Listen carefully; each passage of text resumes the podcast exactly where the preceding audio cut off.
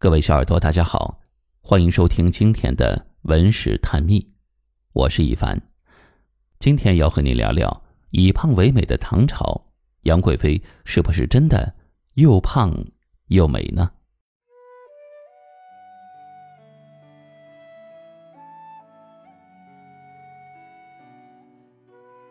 说到唐朝，人们首先想到的就是唐人以胖为美。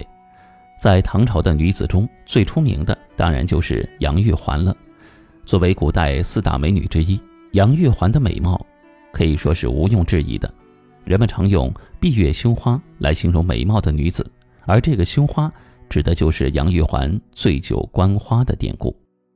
一直到现在，贵妃醉酒依然是京剧中的一个经典剧目。杨玉环原本是寿王李瑁的妃子，后来。在武惠妃因病去世之后，高力士以杨玉环资质天庭，以充掖庭为由，将其推荐入宫。李隆基见到杨玉环时，果然惊为天人。可是，她毕竟是儿子李瑁的妻子，不能够直接纳入宫中。因为顾及名分，李隆基采取了一个折中的办法，以为窦太后祈福的名义，让杨玉环出家，当了女道士，道号太真。过了五年之后，李隆基想把杨玉环接入宫中，可是此举无异于抢了寿王李瑁的妻子，李隆基心里自然是过意不去的，于是又下旨将韦昭训的女儿许配给了儿子李瑁。在李瑁迎娶了新的王妃之后，李隆基也就名正言顺地把杨玉环接进了宫里，并且册封她为贵妃。自从王皇后被废掉之后，李隆基就再也没有册封过皇后。所以，杨玉环的贵妃在后宫的地位，实际上也就等同于皇后了。现如今，人们只知道杨玉环又胖又美，可是她到底有多美，谁也不知道。而且，因为唐人以胖为美的审美观点，很多人对杨玉环的印象更是停留在一个“胖”字上，好像杨玉环除了胖之外一无是处。那么，杨玉环究竟有多美，才能够让唐玄宗？弱水三千，只取一瓢饮，着迷到从此君王不早朝的地步呢。大诗人李白就曾为杨玉环写过一首诗，从中我们就能够一探奥秘。说起李白呀，这其中还有一段鲜为人知的故事。李白出生于七零一年，是一位非常著名的诗人，创造了中国古代浪漫主义文学的一个巅峰，被人们称为诗仙。在民间也被称为是太白金星的下凡，所以又称为狄仙人。他在仕途上有着极为深远的志向，不过却郁郁不得志。虽然他的诗名早就流传天下，还因此在七四二年被应召入宫，但主要负责的事情就是给唐玄宗的日常生活写点诗歌罢了。李白在仕途上长期不得意，直到四十一岁才靠近了权力中心。但是，这并没有让他如愿的去实现自己的政治抱负，反而是成为了类似于宫廷诗人的存在。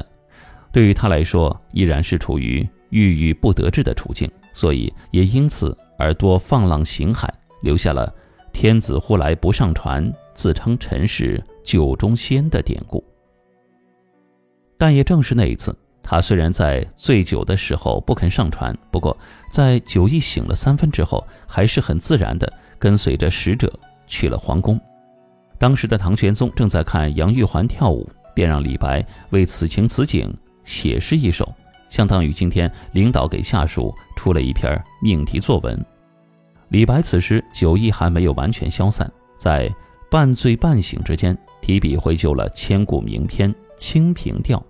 其中有一段是这样写的：“一枝红艳露凝香，云雨巫山枉断肠。借问汉宫谁得似？可怜飞燕倚新妆。”首先说杨玉环非常美，然后用以古喻今的说法来极度形容她的美，说汉代的赵飞燕虽然非常美了，但是要凭借化妆才能够与她。相提并论，唐玄宗和杨玉环听到了李白这首诗以后，都非常的开心。也就是李白这个马屁拍的还是正到好处的。我们知道，古往今来，拍马屁有一个技巧，得顺着人们心中自认为的那个优点去拍。如果对一个大胖子说：“你可是真瘦啊”，那么他基本会认为你是在讽刺他。而从唐玄宗与杨玉环的反应来看，他们对于这个马屁还是颇为受用的，也就是说，并没有太多的脱离实际情况。那么就出现了一个问题了，要知道赵飞燕可是历史上著名的瘦小美女啊，传闻她可以在手掌中做掌中舞，可见她有多瘦。而杨玉环能够与她相提并论，那怎么胖，也胖不到哪里去的。当然了。回眸一笑百媚生，六宫粉黛无颜色的杨玉环也有个小小的缺点，那就是睡觉爱打呼噜。都说千金难买好睡眠，而足够的睡眠更有助于改善皮肤纹理，更能保持青春和美丽。试想，如果杨玉环能有一个更好的睡眠，那一定是更加的完美无双了吧？说到睡个好觉，不得不提到枕头，这里给大家推荐梦百合的。幻梦舒享零压枕，它采用了非温感零压棉材质，可以轻松地分散肩颈压力。枕型呢是波浪形的设计，跟我们的颈椎曲线比较贴合，枕上去很舒适。想到累了一天回到家能有这样的享受，也确实是一种小确幸啊。梦百合零压枕还有一个特点就是细腻柔软，因为采用了天鹅绒的亲肤面料。让你与它接触的那一瞬间，就卸下了一天的疲劳。如果你也想拥有这么一款枕头，赶快点击节目下方的小黄条，订购吧。回到话题中，杨玉环到底有多重呢？在古代的正史中，并没有杨玉环的身高和体重的记载，只有一些野史中对此有记录。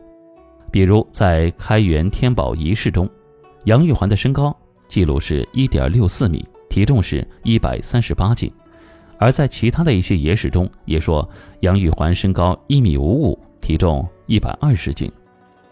那么从上面这些数字可以看出，无论是哪一种身高体重，杨玉环最多只能算是微胖，根本就不是常人想象中的胖妞。这种丰腴迷人的体态，再加上吹弹可破的肌肤和闭月羞花的容颜，所以才会让李隆基。这样上了年纪的人痴迷不已。由此看来，唐人的以胖为美也是有限度的，只有像杨玉环这种微胖的女子，才会受到唐朝人的青睐。